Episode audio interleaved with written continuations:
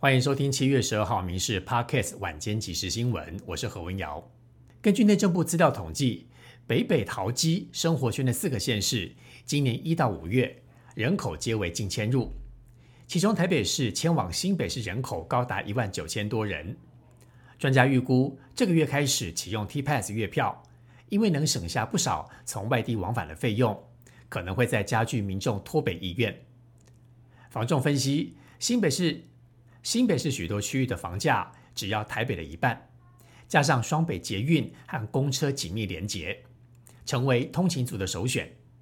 台北往新北移动，新北往桃园搬迁，而双北桃园渐渐往基隆扩散。也让北部的一日生活圈出现变化。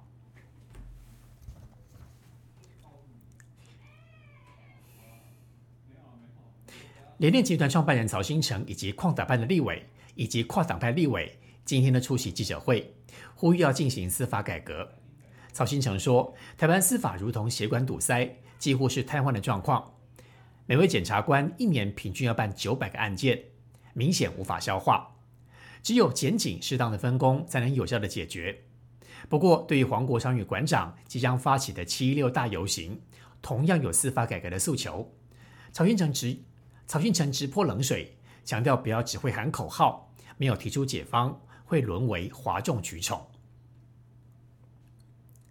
雷电创办人曹新成资助六亿的黑熊学院，透过基础课程积极培养大众民防的概念，而民间也有业者开办设计课程。让民众学习使用枪支。同样关注民防议题的民团卧草也宣布要发行第二本民防手册。卧草去年编列民防手册《公民行动指南》，获得不少回响。今年他们找来国内外的 NGO、外交、国防、立委以及相关专家学者，宣布要启动进阶版民防手册的编写。内容会着重在战争爆发之后，民众该如何应应。预计十一月初完成，届时会免费提供下载，让更多民众接触相关知识。在之前，美国风波，好事多又传出有问题产品油次摩索拉甘洛被验出环氧乙烷，民众如果吃下肚，会增加罹癌的风险。业者火速召回，食药署也证实，要求商品下架之外，也将依照违反食安法，处以新台币六万以上两亿元以下的罚款。食药署强调，随着商品风险增加，就会纳入加强管理的范围，后续的抽样频率也会跟着提高。不过，好事多在美果风波之后，又传出致癌的甘露，食安风波一波未平，食安风暴一波未平，一波又起，恐怕冲击消费者的信心。各大行业缺工，展开抢人作战。今天在台中市潭子区有一场征才活动。十五家企业试出五百六十个职缺，其中还有连锁早餐店业者开出薪水七万多的营运主管职缺。不过，第一线的早餐服务人员平均起薪也有三万元的水准，但是评估整体还是有多达两成的人力缺口。今天下午，国民党参选人，今天下午，国民党侯友谊来到了台东拼选举。外界关注晚上的全国议长参叙当中，可能要跟郭台铭同场。对此，侯友谊强调，两个人认识很久了，互动很自然。他喊话都是中华民国派。不过传出有十三名中常委串联，在中常会当中要发难卡喉，要国民党中央落实三阶段提名整合菲律的承诺，可能也会给郭开，可能也会可能会给郭台铭败不复活的空间。对此，侯友谊只说尊重常委的提案权。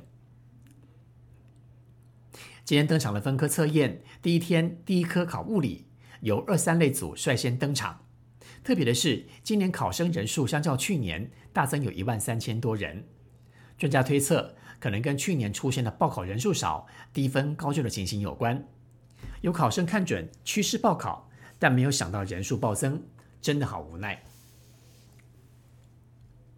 教育部统计，从幼儿园到研究所都在台湾接受教育的话，不包含才艺跟补习班，要花一百四十万。不过，根据调查，家长认为实际上教育的支出远远超过这个数字，平均要到四百五十九万元，创下历史新高，创下历年新高。如果以李小姐为例，女儿今年升五年级，读公立学校学杂费全免，但是课后上安亲班、英文班，寒暑假还要去营队，一年下来也要十几万。虽然从二零二四年，虽然从二零二四年二月起，台湾高中只免学费，能减轻家长的负担。不过养一个小孩长大成人要好几百万，让很多家长早在让很多家长早在孩子学龄前就提早开始准备教育金。以上新闻由民事新闻部制作，感谢您的收听。更多新闻内容，请上民事新闻官网搜寻。